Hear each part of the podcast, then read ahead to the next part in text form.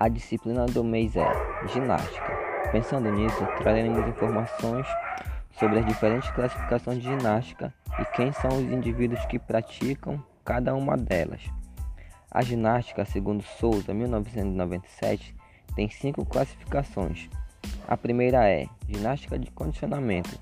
O objetivo é a manutenção e obtenção física de atletas ou não atletas. Exemplos são corridas, caminhadas, musculação, hidroginástica, entre outros. Segundo, ginástica fisioterápicas. Os objetivos são para a prevenção ou tratamento de doenças. Exemplos: ginástica postural, pilates livre ou clínico, ginástica para gestante e ginástica laboral. Terceira, ginástica de conscientização corporal.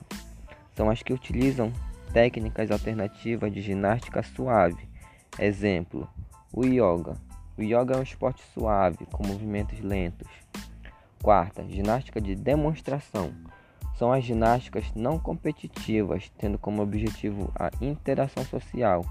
Exemplo: ginástica para todos, que são apresentadas juntas com a ginástica de competição. São, são destinadas para atletas ou não atletas. Quinta e última, ginástica de competição.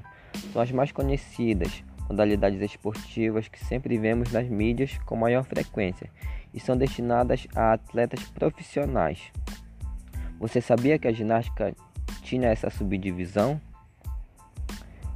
Temos certeza que você praticava ginástica e não sabia. Continue praticando.